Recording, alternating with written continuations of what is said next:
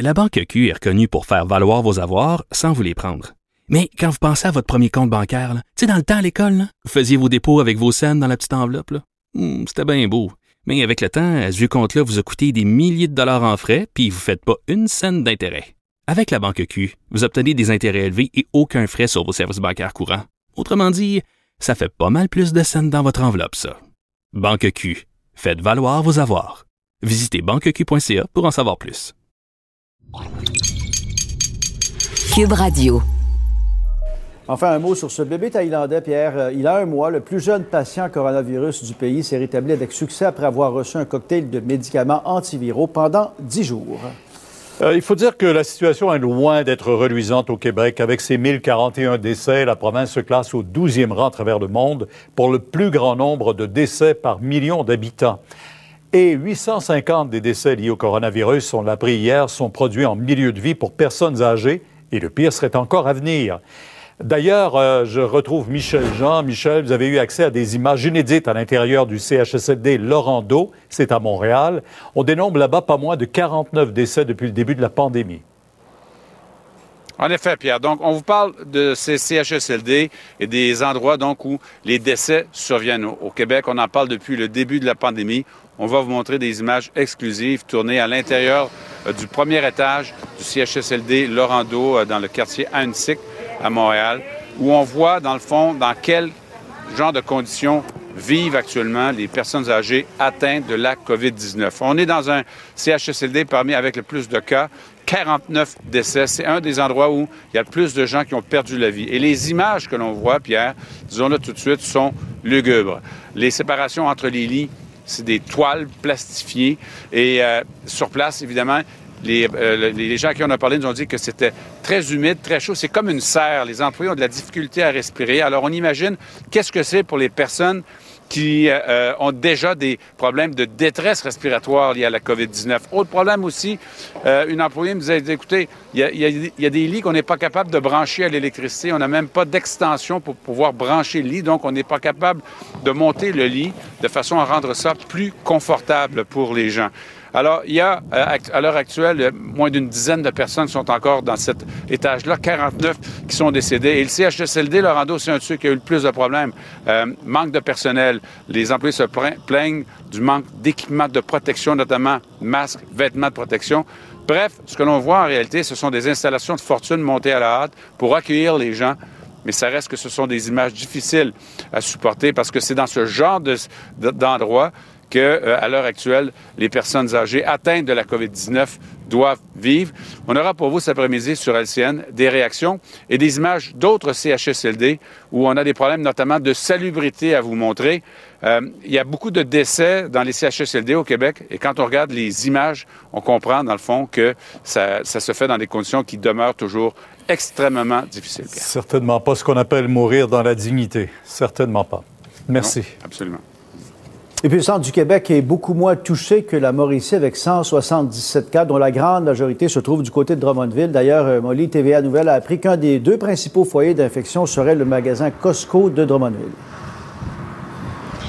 Oui, il y a plusieurs sources qui nous ont confirmé que de, à l'intérieur de ce Costco, plusieurs employés, on parle d'une dizaine, seraient affectés par la COVID-19, auraient testé donc positif. Pour l'instant, ni la chaîne Costco ni le CIUS de la Mauricie, centre du Québec, nous confirment cette information. Par contre, on s'est entretenu avec un employé qui nous confirme avoir reçu un courriel pour euh, confirmer cette information que des employés, des collègues auraient été euh, testés positifs.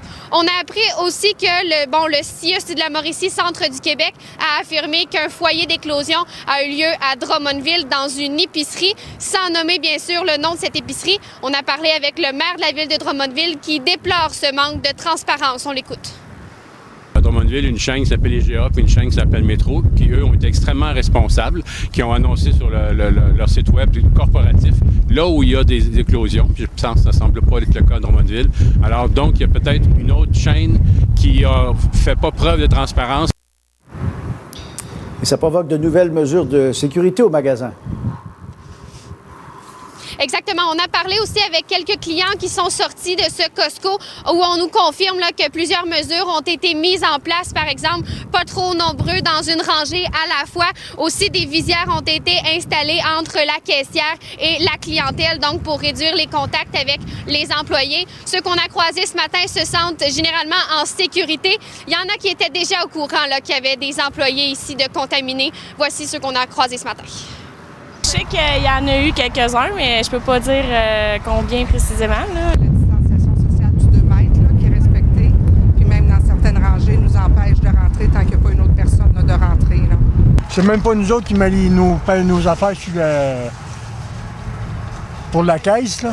C'est eux autres qui s'occupent de ça, puis euh, nous autres, on fait rien contrer notre carte. Puis... Alors, je rappelle qu'ici, Drummondville, c'est le secteur le plus touché dans le centre du Québec. 141 cas de COVID-19 ont été confirmés ici. Merci bien. Ça fait partie des scénarios qui sont examinés actuellement, de commencer en réouvrant euh, certaines régions, les entreprises, les garderies, les écoles. Euh, le premier ministre le disait hier à son point de presse, à force de parler de déconfinement, il devra sans doute passer bientôt de la parole aux actes. Gilles, d'ailleurs, dans l'Est du Québec, on commence à sentir de l'impatience.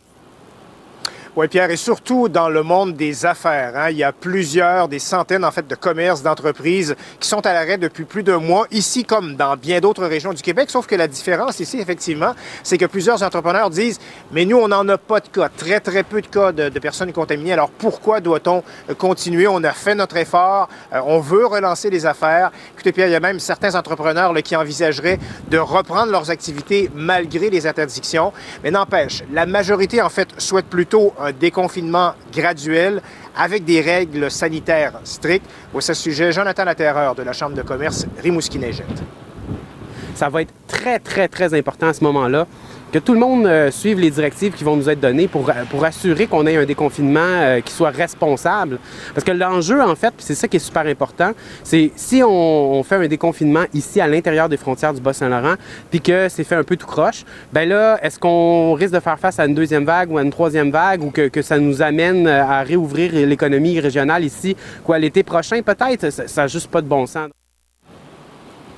Et Pierre, chez les élus de la région, l'idée fait aussi son chemin. Il faut savoir, par exemple, qu'une fois par semaine, il y a des maires, des députés provinciaux et fédéraux euh, qui se réunissent. C'est ce qu'on appelle la table des élus du Bas-Saint-Laurent.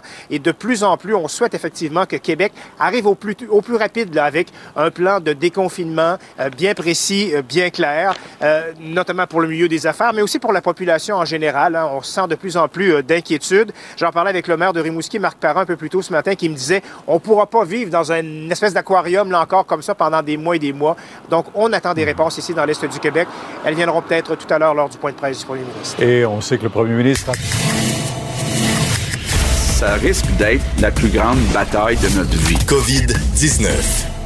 On remercie nos collègues de TVA Nouvelle LCN. On va retrouver leur bulletin à différents moments pendant la programmation spéciale de Cube Radio. Mais pour l'instant, c'est le moment des nouvelles avec notre bien à nous, rien qu'à nous, presque. Vincent Dessureau. Allô, Sophie? Ça va bien? Oui, toi? Oui, ben non. Non, non, bon, on s'en bon, sort comme on peut avec les, les, les nouvelles, en commençant par euh, des milliards à nouveau. Euh, Justin Trudeau a fait son point de presse qui s'est bon, terminé. Euh, tantôt, on a pu entendre une, une, partie de ce point de presse-là dans l'émission de Jonathan Trudeau et Maud Boutet. mais euh, c'est quand même des annonces importantes aujourd'hui. Hier, euh, on, on annonçait 350 millions là, pour les, euh, les organismes communautaires. On disait c'est une petite journée là, en termes de millions. Ben, aujourd'hui, on est à plus de 9 milliards annoncés. Je vous rappelle que tout ça, ça s'ajoute à toutes les autres mesures là, qui totalisent. On est autour dans les 200 milliards. c'est énorme, mais on en rajoute encore puisque il reste des gens qui ont besoin d'aide selon Justin Trudeau. Alors, on lance la prestation canadienne d'urgence pour les étudiants. Ça fait quand même un bout de temps que le premier ministre le dit, qu'il y aura des mesures pour euh, les, les étudiants. Alors, euh, c'est un montant par mois, 1250 dollars par mois, euh, qui euh, vont être distribués de mai à août. Ça peut aller plus haut que ça. Je vais vous faire entendre d'ailleurs le premier ministre sur cette annonce de nouvelles prestations. On met sur pied la prestation canadienne d'urgence pour les étudiants pour aider ceux qui traversent des moments difficiles à cause de la COVID-19. De mai à août, vous recevrez 1250 dollars par mois Et si vous vous occupez d'une autre personne ou si vous avez un handicap, vous pourriez recevoir 1750 dollars par mois. Bon, alors ça, ça s'adresse à qui? C'est pour les étudiants postsecondaires qui sont aux études ou qui entreront ou vont entrer aux études en septembre. Alors, ces gens-là, vous êtes euh, admissibles à cette prestation canadienne d'urgence pour les étudiants. Euh, ce sera rétroactif au 1er mai. Alors, on comprend qu'on n'est pas... C'est pour mai ou... euh, c'est pour de mai à août. Et donc, on verra à partir de quand vous aurez cet argent-là, mais ce sera rétroactif au 1er mai.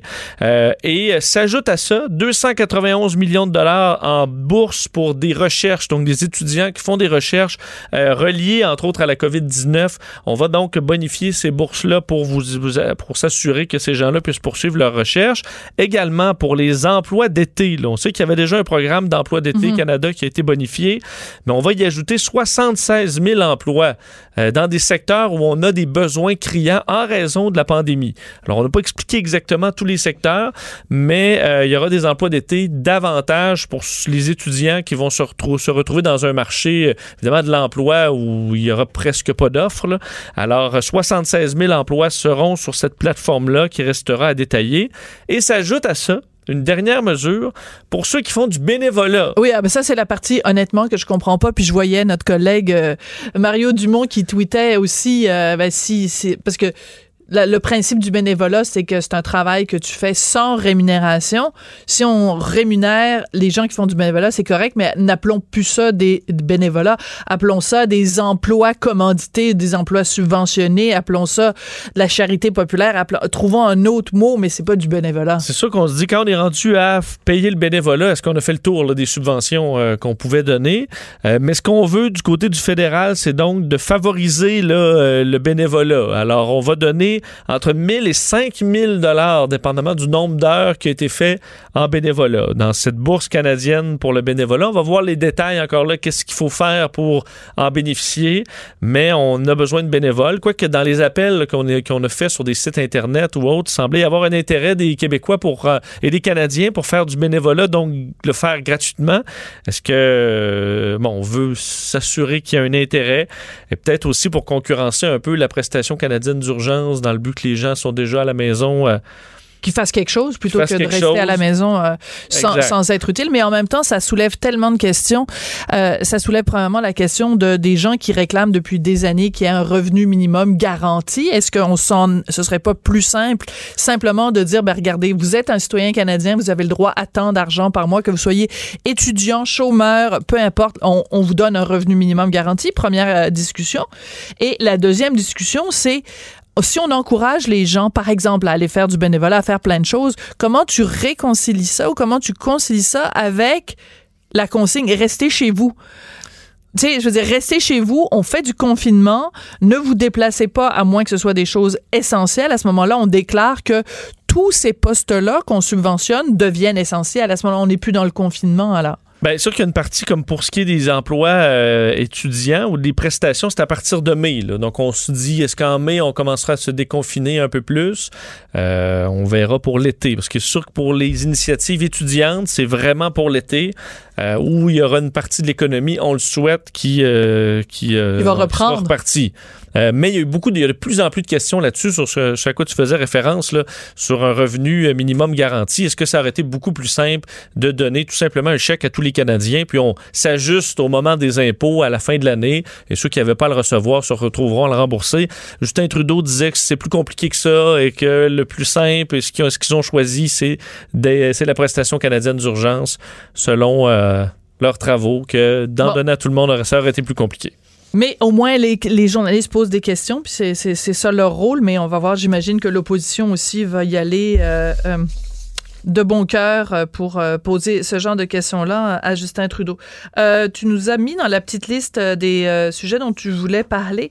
Le Parti québécois qui veut éviter que des PDG profitent de la crise. Il s'agit de quoi exactement? Oui, en fait, pour, euh, on, on sait, là, on est dans tellement de programmes pour aider euh, des, des citoyens, mais également des entreprises. Et euh, le, le Parti québécois amène quand même un questionnement que je trouve intéressant aujourd'hui. Là.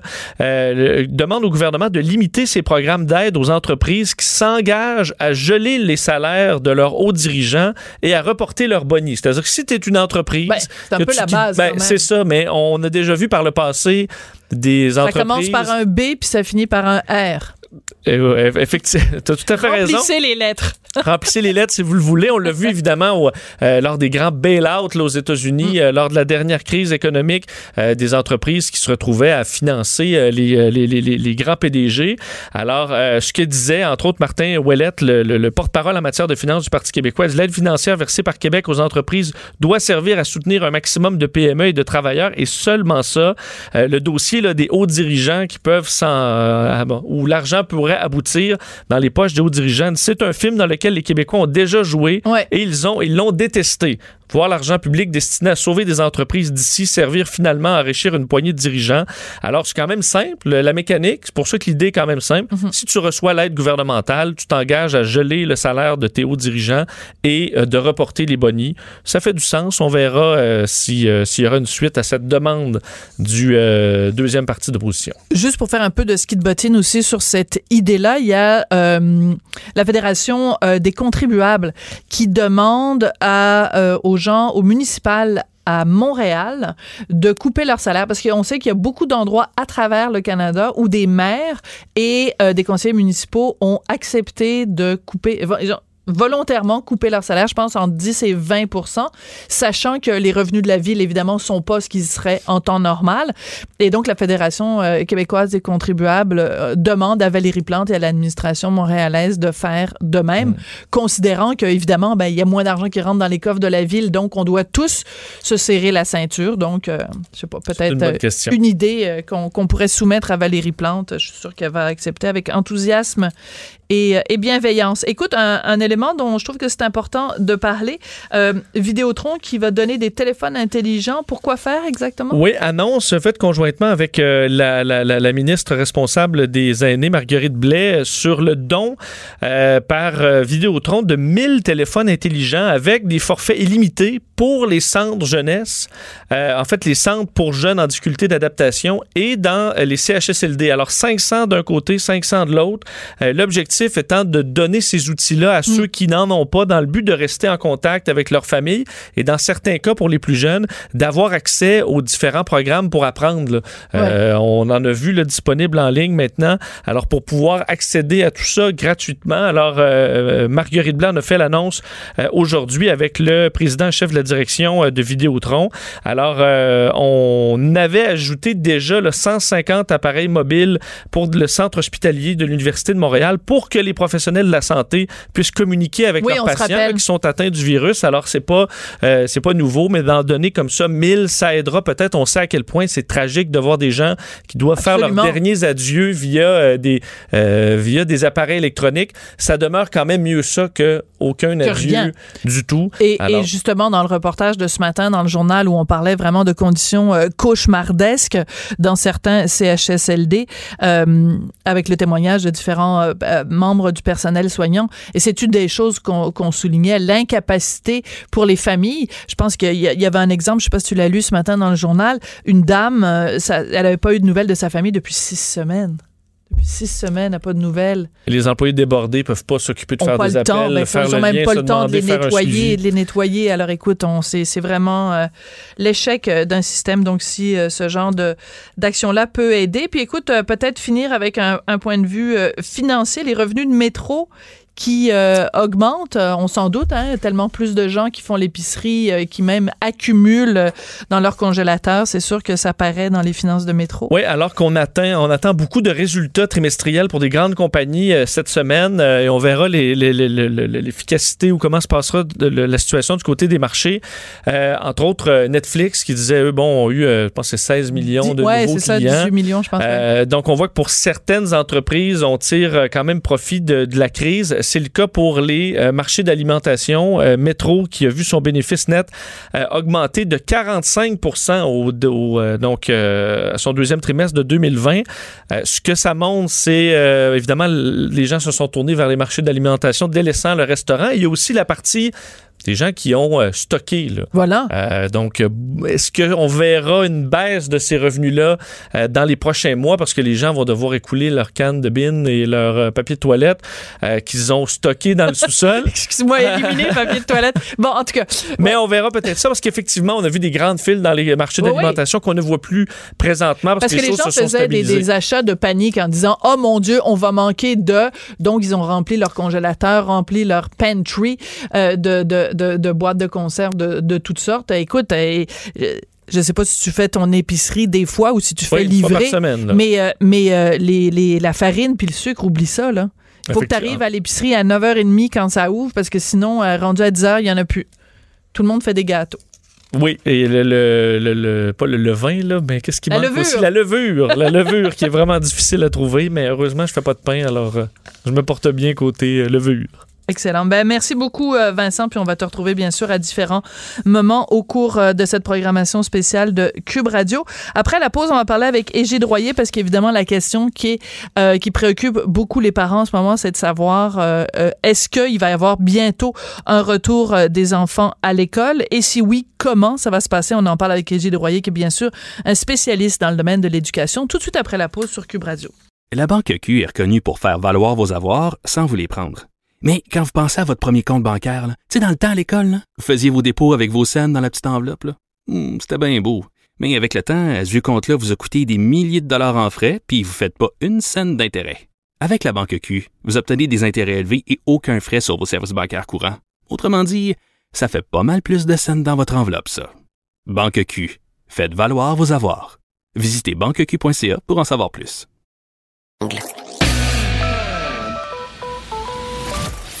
Cette dernière chronique fait jaser? Écoutez pourquoi.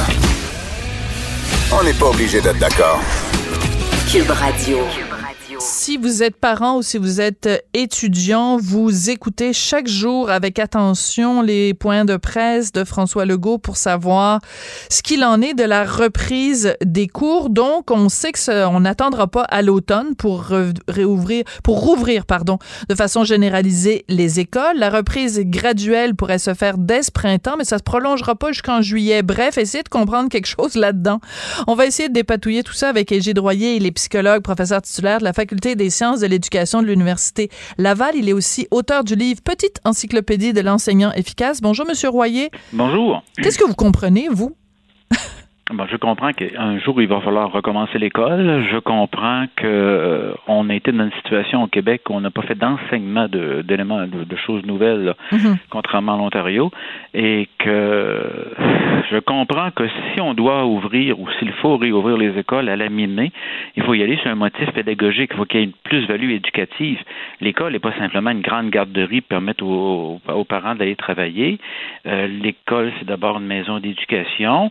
Et si on ouvre en disant, bon, on va ouvrir à la mi-mai jusqu'à la mi-juin, ce qui devrait donner si on, on y va par euh, distanciation sociale, Ouais. ça va être des classes de près de 10 élèves, pas plus. Donc, ça implique qu'on va y aller à- en demi-groupe. Éventuellement, on va avoir des groupes qui vont rester à la maison, qui vont venir à l'école. Ça donne environ une dizaine de journées de classe ça, par élève. C'est à vous de juger s'il y a une plus-value réelle là, de, de, de rentrer comme ça. Ouais, mais j'aime beaucoup votre image de dire euh, l'école c'est pas une garderie pour euh, on va prendre soin de vos enfants pendant que vous vous retournez euh, au travail.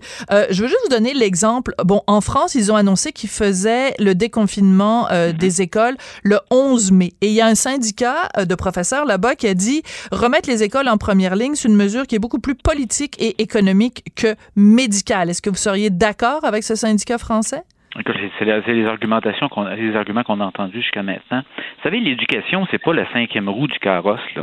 On investit énormément en santé à raison pour des motifs de santé publique. On investit beaucoup en économie pour des raisons justement de supporter les familles, le travail. Mm.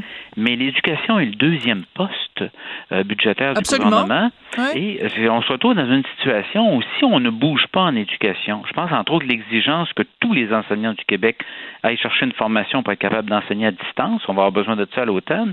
Mais si on ne bouge pas en éducation, j'ai des grands gars, des grands filles de l'éducation des adultes là, de 16 à 19 ans qui risquent, une bonne partie risque de décrocher de, de- de l'école parce que les autres sont dans, sont dans les limbes, sont dans l'éther présentement, il ne s'est rien passé. Et j'ai tous mes jeunes qui étaient déjà des apprenants, qui avaient certaines difficultés. Prenez mes lecteurs débutants de première année. Ouais. Une intervention, on dit je ne maintiens que les acquis. Le jeune a déjà trois mois de retard en première année. On, l'a perdu. C'est absurde. Donc, il faut vraiment intervenir d'ici à la mi-juin. Intervenir, si possible, probablement en enseignement à distance avec mes jeunes les plus, euh, les plus fragiles du plan d'apprentissage. Exiger de tous les enseignants, et là, c'est pas je vous invite, exiger de tous les enseignants qui sont pas à jour présentement à avoir les habiletés pour enseigner à distance, pas faire l'école à la maison, enseigner à distance et par la suite de se donner les mesures pour rentrer à la mi-août et là faire tous les ajustements fins, fins pour être en mesure justement d'avoir une rentrée scolaire parce que c'est toute l'année 2021 euh, l'année scolaire 2021 qui va être étrange et très particulière. Absolument. Il ne rien de se brusquer. On a déjà perdu le contrôle dans certains secteurs de notre société au niveau de, je pense entre autres ce qui passe au niveau des CHCLD. Oui. Quand on va le faire au niveau du scolaire, on va le faire comme il faut. Les adultes vont être protégés. Les autobus scolaires vont être modifiés probablement, ou il faudrait les modifier pour éviter bien une seule porte sur un autobus jaune. Non? Euh, oui, vous avez tellement raison. Et Donc, il y a toutes sortes de choses. plexiglas avec probablement que le tiers de vos chauffeurs ont 55 ou de vos conductrices ont 55 ans et plus. On va, il faut le faire comme du monde, faire une rentrée progressive, mais à mon idée, on va faire rentrée progressive. D'abord, les enseignants rentrent deux semaines à l'avance en août, par la suite, entrée des jeunes, et tout le monde est en mesure de faire de l'enseignement à distance. Un petit groupe, là, moi j'enseigne dans le local 202, le français de première secondaire, et il y a 10 autres de mes élèves dans le local 203, puis il y a 10 autres de mes élèves dans le local 304 pour respecter la distanciation sociale. Il va falloir que je sois en mesure de gérer ça. Euh, c'est- aussi, aussi pragmatique que ça. j'ai suivi. C'est pas ça au Danemark, ça ressemble à ça. Oui, c'est ça. Je voulais, j'allais vous donner l'exemple euh, du Danemark ou même encore de, de, de la Suède où Mhm. on a euh, donc euh, fait des, des, des, des écoles vraiment avec des classes séparées. Les parents euh, ne, ne viennent déposer les enfants à l'école mais ne rentrent pas évidemment dans l'école. Les professeurs se lavent les mains six fois par jour. Il n'y a pas de personnel à la cafétéria. C'est les, ce sont les, les, les profs eux-mêmes qui travaillent à la cafétéria, qui, pré- qui préparent et qui servent les repas aux élèves pour éviter qu'il y ait plus de gens. Euh, C'est toutes des choses auxquelles il faut penser. Moi, la question que j'ai envie de vous poser aujourd'hui, Monsieur Royer, c'est est-ce que vous sentez du de la part du gouvernement québécois en ce moment qu'on est en train vraiment concrètement de réfléchir à toutes ces choses-là et de les mettre en place au moment où on se parle? Il y a un certain nombre de comités qui ont été mis sur pied. Ah, Euh, des moi, comités. Ah, Ah, des oui, comités. On est tellement comités. bons dans les comités. Il y en a un auquel j'ai parti- j'ai accepté de participer qui touche spécifiquement à la question des élèves en difficulté, mais c'est un type de conseil. Chose certaine, il va falloir, écoutez, à la table, à, à 13 heures tous les jours, là, Ouais. on a quelqu'un de la santé, on a souvent quelqu'un de l'économie, il va falloir qu'on ait quelqu'un de l'éducation. Il faut vraiment que le ministre... euh, Faut que M. Roberge soit là. M. Robert, absolument, prenne une place beaucoup plus importante. Et l'autre Hum. élément, c'est que on forme les enseignants aux nouvelles technologies. Moi, gouvernement du Québec ou moi, euh, commission scolaire ou centre de services aux écoles, j'achète et je fais livrer une tablette à tous les enfants et à tous les adolescents qui n'en ont pas présentement. Et moi, gouvernement, j'invite les Bell, TELUS et autres, autres compagnies de ce monde à faire ce que Rogers Communication a fait dans l'Ontario, offrir le signal cellulaire gratuit pour les parents qui n'ont pas les moyens, de manière à ce que j'ai au moins l'infrastructure, j'ai tout mon monde de connecter lorsqu'on aura besoin de faire de l'enseignement à distance. C'était l'argument des syndicats d'ailleurs, de dire non, non, non, on peut pas faire de l'enseignement. Il y a trop de parents qui n'ont pas, d'in- qui ont pas Internet. Mais là, il faut régler ce problème-là ce printemps pour la rentrée de septembre. OK. Alors, moi, je note. Hein, je prends des notes pendant que vous me dites Mhm. ça. Donc, acheter et faire livrer euh, des iPads, des tablettes pour s'assurer que tous les élèves au Québec, tous les élèves et les étudiants au Québec aient en leur possession soit un ordinateur ou une tablette ou un cellulaire pour pouvoir suivre des cours à distance en prévision de la rentrée de septembre. Donc, autrement dit, vous, c'est pas tant euh, on retourne-tu à l'école en mai ou on retourne pas à l'école en mai. Vous, ce qui vous inquiète, c'est la rentrée de septembre. Je veux juste vous donner une information. Il y a un membre de notre équipe que je nommerai pas pour préserver son anonymat. Sa maman travaille dans le système de l'éducation, est enseignante au primaire. Et il m'a dit, juste avant qu'on entre en onde, ma mère n'a aucune nouvelle, ni de la direction de l'école, ni du syndicat. Elle enseigne au primaire, elle a aucune nouvelle.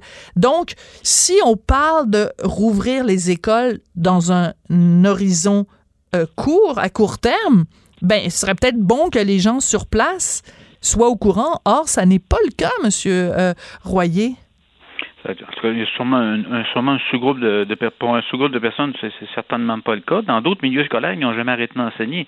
Je regarde ce qui se passe en Beauce. Ce que je viens de vous décrire d'une nouvelle technologie, là, commission scolaire Beauce et de chemin, c'est exactement ça qu'ils font déjà. C'est ce que l'Ontario fait.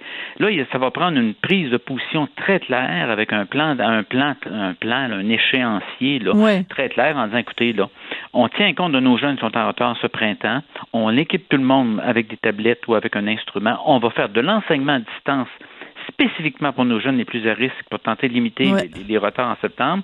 À la mi-août, tout le monde rentre dans les écoles, tous les adultes rentrent dans les écoles, on, on met l'infrastructure, on prépare les sous-groupes, etc. On prépare un horaire très, très spécial. On accueille nos jeunes en septembre et là, on va y aller selon un enseignement mixte de toute évidence. C'est vous, vous, Mme Durocher, je sais pas, moi, vous avez un problème de santé, un diabète, quelque Ouais. chose du genre, vous avez 45 ans, vous dites là, je peux pas enseigner dans un endroit où le cor- coronavirus va circuler. Mais vous pouvez quand même enseigner à distance durant cette période-là. Donc, c'est ce que ça que vous voulez dire quand vous dites mix, c'est à la fois des professeurs qui vont être sur place et d'autres qui, pour des raisons de santé, vont préférer rester chez eux, mais on va quand même leur donner les moyens d'enseigner à distance. Ben oui, éventuellement, c'est peut-être les élèves qui vont être à l'école, ça va être, ça va être eux qui vont être à distance, ou l'inverse, ou ça va être les, ou ça, ou ça va être certains jeunes qui ont des problèmes de santé qui vont être à la maison. Il est aucunement question qu'on on se retrouve le 2 septembre dans la même situation qu'on on s'est retrouvé en mars. Ben non, c'est sûr. ben, Deux semaines de congé, on ne sait pas trop, trop quoi faire, on va y penser. Non, non. Il faut que l'enseignement se poursuive parce qu'il y a des jeunes qui vont écoper. Oui, Entre mais- autres, mes grands là, de 16, 17, 18 ans. Là, Ben oui, vous avez parlé de l'éducation aux adultes. Oui, ouais, c'est ça, tout à fait. Mais euh, je pense que ce, ce- le plan que vous décrivez, puis moi, je prends des notes parce que je pense que vous devriez euh, être bien plus impliqué que, que, que vous l'êtes au, au- au sein du ministère euh, de l'Éducation parce que vous avez un plan précis. Je suis pas sûre qu'eux en ont. Mais en tout cas, euh, ce, qu'il va falloir faire aussi, c'est arrêter cette différence, cette dichotomie entre, vous me dites en Beauce, il y a des commissions scolaires où ça se fait. On sait qu'au privé, il y en a qui, il y en a où ça se fait. Je veux, je veux pas, mais mon fils, il va à l'école privée. Il y en a un, il y en a une tablette à la maison. Là, il a cours deux fois par jour. Là, comment ça se fait que tous les citoyens au Québec ont pas les mêmes droits? L'éducation, c'est un droit. Comment ça se fait que tous les citoyens au Québec ont pas les mêmes droits selon la capacité de payer de leurs parents? Mais là, ça va passer, par, comme je disais tout à l'heure, ça va passer par une obligation. Je sais que c'est pas, pas politiquement correct d'obliger des choses là. Ah, le syndicat une va pas vous obligation pour exercer la profession d'être, de pas être un, de pas être analphabète sur le plan des nouvelles technologies pour enseigner. Il y a un sous-groupe, qui est petit, mais encore un sous-groupe d'enseignants qui sont un peu dans cette situation-là. OK. Première Alors, des choses. Deuxième des choses, je fais un appel aux très grandes entreprises. Euh, écoutez, c'est un. On dépense des centaines de millions présentement sur l'économie, des centaines puis des centaines de millions sur la santé. Bon, est-ce que la réussite éducative de nos jeunes et le soutien social de nos jeunes vaut au moins une tablette et un support par rapport à une connexion, là? Ouais. Et vaut la peine qu'on soit tous formés pour tenir compte, on dirait en assurance, un acte de Dieu, act of God, on a un virus. On va passer l'année scolaire au complet avec l'an prochain, et je ne veux pas extrapoler, mais on va en avoir pendant un bout de temps. Donc, il y a des ajustements qu'on doit faire, mais ça prend une position claire, précise du ministre qui est en situation de leadership là-dessus, de la même façon que le premier ministre ou que M. Arruda l'est présentement comme conseil au niveau de la santé. Parce que c'est L'éducation ne peut être la cinquième roue en disant Absolument. On va ouvrir les écoles parce que ça va soulager les enfants, ils vont être heureux de se voir, ça, je suis d'accord, mais parce que ça va permettre aux parents de travailler, c'est pas le premier, c'est pas le premier bon motif. Absolument. Égide Droyer, c'est toujours intéressant de vous parler et plus que jamais en, en cette période de crise, vos propos sont clairs, précis. Euh, on espère juste que le ministre Berge va les entendre et que la structure euh, va être assez souple euh, pour euh, permettre les trois points. Là, j'en ai noté trois prioritaires vraiment que vous nous avez énoncés aujourd'hui. Merci beaucoup d'être venu réfléchir avec nous. plaisir. Égide Droyer, qui est psychologue, professeur titulaire de la Faculté des sciences de l'éducation à l'Université Laval. La Banque Q est reconnue pour faire valoir vos avoirs sans vous les prendre. Mais quand vous pensez à votre premier compte bancaire, tu sais, dans le temps à l'école, vous faisiez vos dépôts avec vos scènes dans la petite enveloppe. Hmm, C'était bien beau. Mais avec le temps, ce vieux compte-là vous a coûté des milliers de dollars en frais, puis vous ne faites pas une scène d'intérêt. Avec la Banque Q, vous obtenez des intérêts élevés et aucun frais sur vos services bancaires courants. Autrement dit, ça fait pas mal plus de scènes dans votre enveloppe, ça. Banque Q. Faites valoir vos avoirs. Visitez banqueq.ca pour en savoir plus. Tout le monde a droit à son opinion. Elle requestionne, elle analyse, elle propose des solutions. Sophie Durocher. On n'est pas obligé d'être d'accord. Alors, vous l'avez vu dans le Journal de Montréal, Journal de Québec euh, de ce matin, euh, le Québec fait piètre figure en, quand on regarde les chiffres des décès, nombre de décès par million d'habitants. En fait, on s'approche du top 10 mondial pour le nombre de décès causés par la COVID-19 quand on met ça en rapport avec l'ensemble de la population. On va en parler avec Maître Paul Brunet, il est président du Conseil pour la protection des malades. Maître Brunet, bonjour. Sophie. J'imagine que chez vous, il ne doit pas y avoir dans vos vitres beaucoup de petits arcs-en-ciel avec marqué ça va bien aller parce que vous, vous connaissez la situation sur le terrain et ça va pas bien sur le terrain, Maître Brunet? Oui. Puis tu sais, euh, Sophie, quand on reçoit des plaintes, quand on reçoit des demandes de, de parents, de familles, c'est sûr que le soir, quand tu te couches, euh, ça, ça s'évacue pas. Là. Tu gardes ça sur mm. tes épaules et c'est plus accablant. Mais c'est le travail et l'œuvre que mon frère a fondé il y a 45 ans et qu'on essaie de mm. C'est pas évident, mais euh, on lâche pas et on essaie de le faire avec le plus de dignité possible, surtout avec euh, les familles qui sont éprouvées quand ils nous appellent pour euh, leur demander de forcer une administration à leur donner un dossier médical de leur père qui est mort hum. et à qui on veut pas donner le dossier puis on veut pas dire de quoi il est mort. Fait c'est des batailles, des batailles de tranchées là. C'est littéralement ça qui se passe. Donc, ça veut dire que même aujourd'hui, même dans cette situation qui est gravissime, qui est dramatique, il y a un manque de collaboration de la part des différentes administrations? Oui. Pour certaines régions sont plus euh, collaboratrices que d'autres, mais dans la majorité des régions, les familles veulent savoir de quoi leur père est mort ou leur mère veulent savoir comment ça va. Là, ça, ça commence à débloquer. Écoute, ça fait trois semaines qu'on hum. pousse sur le dossier. Ça commence à débloquer. On commence à donner des nouvelles. Mais là, tu sais, la famille apprend que le, père est décédé, mais ils savent pas de quoi. Fait tu sais, quand on a demandé il y a quelques semaines que le coroner en chef examine les décès puis les rapports de décès sur les gens qui sont morts en CHSLD, là, hmm. c'est pour ça. Oui. Pour qu'on sache véritablement de quoi sont morts les gens. Et j'ai peur que, la, comme on en parlait déjà, que le, la cause euh, de mort naturelle est le dos large, encore une fois, hmm. cette, euh, cette fois-ci. Parce que je pense, par exemple, à, la presse ce matin qui disait, avec euh, à, l'appui des témoignages de gens sur le terrain, que le nombre officiel qu'on nous donne, semble-t-il, serait largement sous-estimé.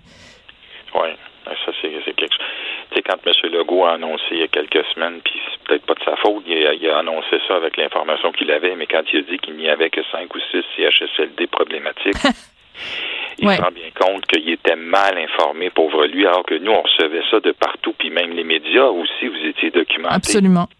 Alors, euh, c'est triste qu'il n'ait pas eu, mais tu sais, et, ça, c'est peut-être une leçon, je sais pas, mais quand on ne parle pas au monde, on n'écoute pas le monde sur le terrain, sur ce qui se passe, ça se peut qu'on ne reçoive que l'information que certaines administrations veulent bien communiquer, ou peut-être ne l'avaient-elles pas, ces informations, ces administrations, mais en tout cas, on est on est dans le trouble, euh, c'est le cas de le dire, et euh, on essaie de répondre à tout le monde qui nous appelle, que ce soit pour un rapport médical, que ce soit pour demander à être enfin qualifié, reconnu comme mm. proche aidant, alors que ça fait trois ans qu'on va nourrir sa mère puis qu'on n'est pas reconnu pour ce faire, malgré l'annonce du premier ministre à l'effet qu'on peut entrer. Alors, quand on annonce quelque chose en haut, des fois, c'est pas toujours la réalité sur le terrain et ça, faut se battre. Euh, des fois, en mettant un peu de pression, en, tu sais, je suis obligé de dire dans certaines mises en demeure, on se réserve le droit de vous poursuivre ou même d'aller dans les médias. Ça que ça, ça semble faire bouger. C'est probablement vous autres qui, qui nous permettez de réaliser. Ben oui. Donc, vous envoyez en ce moment, Maître Brunet, régulièrement des mises en demeure au nom du Conseil pour la protection des malades pour faire bouger les affaires. Oui, Sinon, on va commencer à donner des noms puis des administrations qui à qui on doit tirer l'oreille. On veut pas faire ça. Là. On veut on veut que les choses s'améliorent. On veut pas faire paniquer plus, mais faut collaborer. On veut savoir de quoi nos proches sont morts. On veut avoir des nouvelles d'eux autres.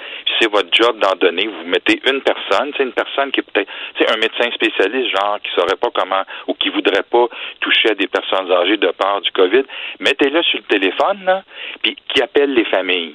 S'il veut juste faire ça, ça va déjà être certainement une aide importante et les familles attendent de l'aide. Puis là, je vous épargne les, les, mises en demeure que des familles nous demandent carrément d'envoyer pour des actions dommages intérêts éventuels. Oui, mais euh, c'est ça. Il y a des gens aussi qui disent, ben est-ce que c'est vraiment ça qu'on veut? Je pense par exemple à Yves Boisvert, encore une fois dans la presse de ce matin, qui disait, écoutez, est-ce que c'est vraiment ça qu'on veut? Engorger le système de justice avec euh, des, des tout un ensemble de plaintes. Est-ce qu'il n'y a pas moyen de régler ça de différentes façons aussi, maître Brunet? Oui, mais tu sais, Sophie, depuis 1988 qu'il y a des enquêtes puis des rapports. Je sais, je sais, Paul. 88, 94, 99, 2005.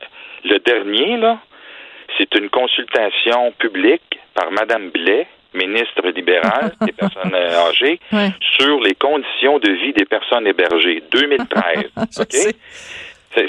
alors tout ça a rien donné à date. En tout cas, c'est notre cours l'énonce le plus clairement et le COVID encore plus dramatiquement.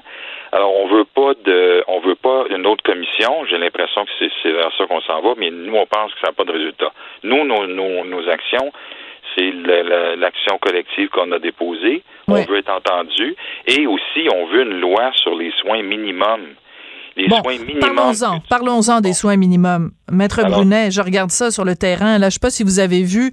Euh, en tout cas, je vous, encourage à le faire en, rattrapage. Le reportage de mon collègue Michel Jean là à TVA, qui euh, donc a obtenu des images exclusives du CHSLD Le Rondeau dans Annecy, qui est un des endroits très touchés. Écoutez, les séparations entre les lits, c'est des toiles en plastique. On est en 2020, on est au Québec, on a l'impression d'être dans un pays du tiers-monde à, à, à boulou-boulou dans le fin fond de l'Afrique. On est au Québec. Dans un campement de guerre. Absolument. On a l'impression d'être dans un camp de réfugiés euh, où il y a un hôpital de fortune. Ben non, on est au Québec dans un CHSLD et il dit, il dit, décrivait Michel euh, des lits qu'on peut même pas brancher à l'électricité, des lits pour pour essayer de soulager les malades en les en leur permettant de se redresser. On n'arrive même pas. Des gens qui meurent seuls, affamés, déshydratés, souillés. C'est tout ça le Québec en 2020? Écoute, euh, c'est pas drôle. Euh, il faut pas décourager les troupes qui sont sur le terrain, mais c'est une situation qu'on est en train d'examiner. Et plus nos recherches avancent, plus on se rend compte que le Canada, le Québec en particulier, aurait pu ou aurait dû savoir que c'est là où il fallait agir d'abord. Mais c'est après un mois avant qu'on agisse. Ce n'est que le 2 avril que le ministre a annoncé que c'était bien important les CHSLD et les personnes âgées. Pendant ce temps-là, là, on était en train de bâtir une bombe. Ben, la bombe, elle a éclaté.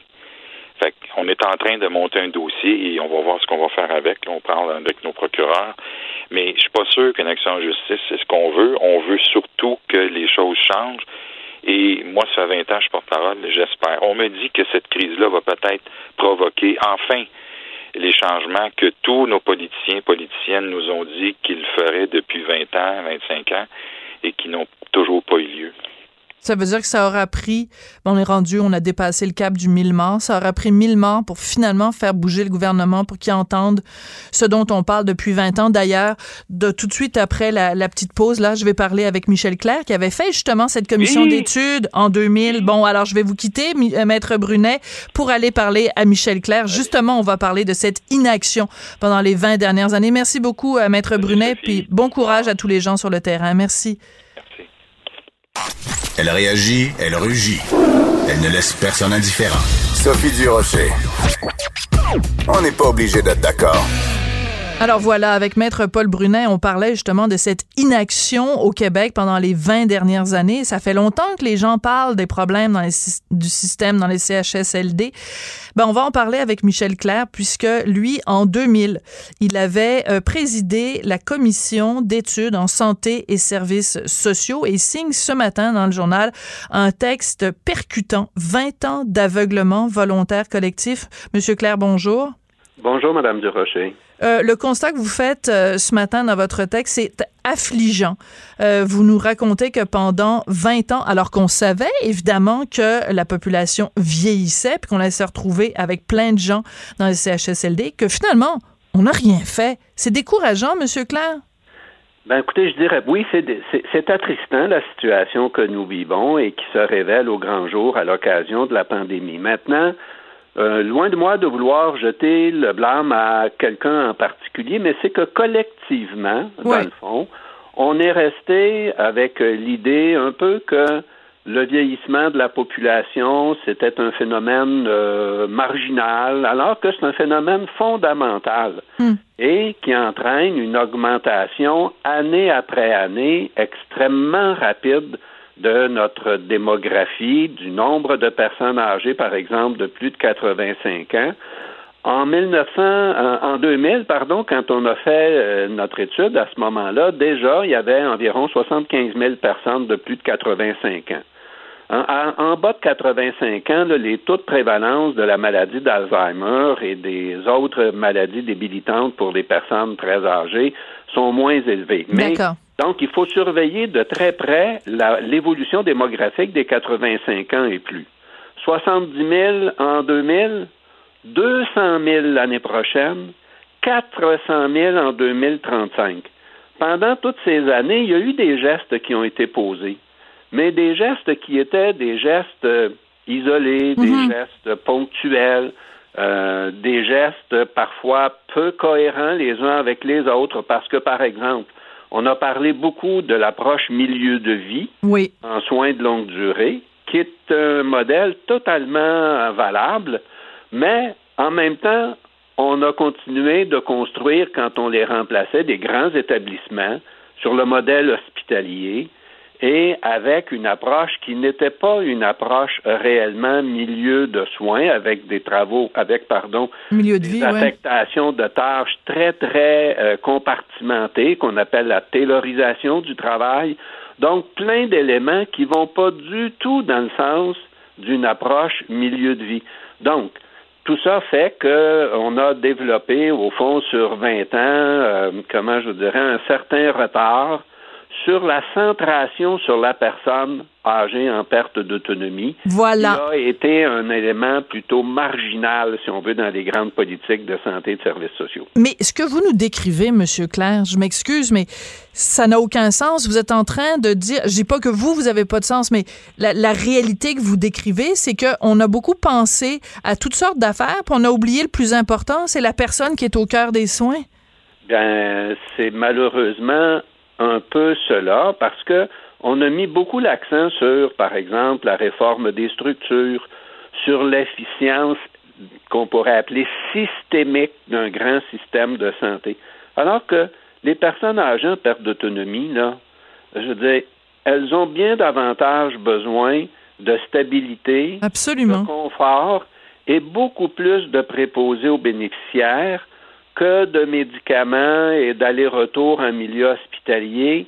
Euh, donc, on n'a pas eu une approche surtout humaine, basée sur notre démographie, basée sur une approche communautaire, locale, mais on a plutôt eu une approche dans laquelle on a dit, ben ça, ces soins de longue durée-là, là, et les services à domicile, ça, ça s'insère dans la grande réforme de structure, puis dans une approche plutôt, et je ne le dis pas négativement, mais centralisée, bureaucratique, avec des énormes établissements.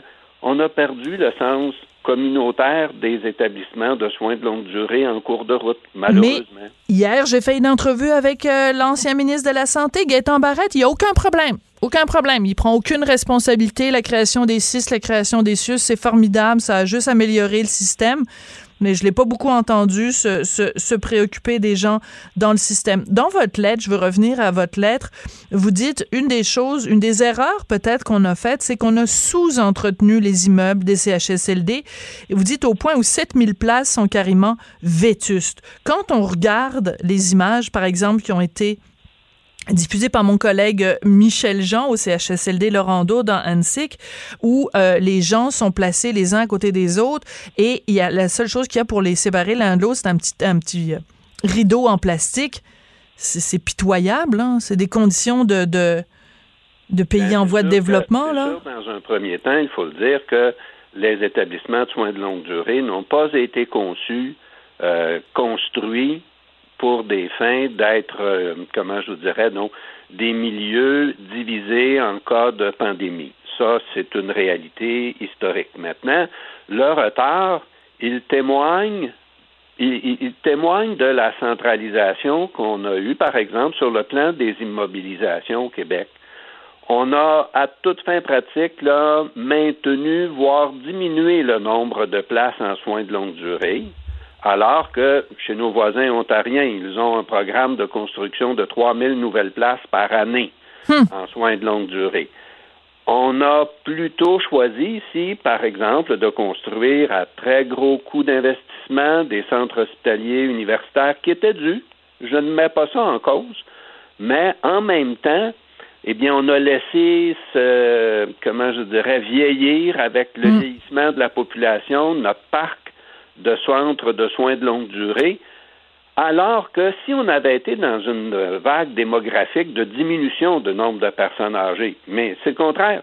Le Ben oui. nombre de personnes âgées de plus de 85 ans s'est multiplié par trois dans les 20-22 dernières années et va doubler dans les 20 prochaines. Bon, alors ça, parlons-en. Parlons de Ça demande l'avenir. Des décisions qui vont euh, de pair Dans avec- ce sens-là. Dans ce sens-là. hein. C'est sûr. Alors, parlons-en, parce que les chiffres, vous les avez donnés euh, tout à l'heure. Donc, en 2000, il y avait 70 000 personnes de plus de 85 ans. Maintenant, on en a 200 000. En 2035, il va y avoir 400 000 personnes au Québec de plus de 85 ans. D'ailleurs, je regarde les statistiques, excuse-moi, je, je- je vais quasiment faire partie de ce groupe-là, moi, en 2035. Monsieur Claire, on n'est pas prêt pour prendre soin de ces 400 000 personnes-là de plus de 85 ans en 2035. C'est dans 15 ans, là, c'est après-demain, là. Ben, c'est pour ça que euh, vous avez dit que ma lettre était percutante. Mon plus grand souhait, c'est qu'on ne commette pas, dans, pour les 20 prochaines années, les mêmes erreurs qu'on a commises au cours des 20 dernières. Qu'est-ce qu'on doit faire, Monsieur Claire? Qu'est-ce qu'on doit faire concrètement? Il faut qu'on se donne un plan d'action stratégique à long terme. On ne pourra pas inverser là, du jour au lendemain, on ne pourra pas refaire le passé. Mais il faut qu'on se donne un grand projet collectif qui va faire appel tant aux personnes individuellement, aux familles, aux communautés, dans le but de se dire que le- la transformation démographique du Québec, c'est une réalité implacable et qu'il faut qu'on se donne un plan sur les 15-20 prochaines années. Aujourd'hui, là, je suis certain que les dirigeants, par exemple, de la trentaine de CIS ou de CIUS, euh, vous le diraient, ils n'ont pas eu le loisir, pardon, ils n'ont pas eu le loisir de faire une planification de 10 ans, 15 ans sur le plan de comment est-ce qu'on va développer le réseau des soins de longue durée, le service d'aide à domicile, euh, les places en ressources intermédiaires d'hébergement, en, en différents types de ressources.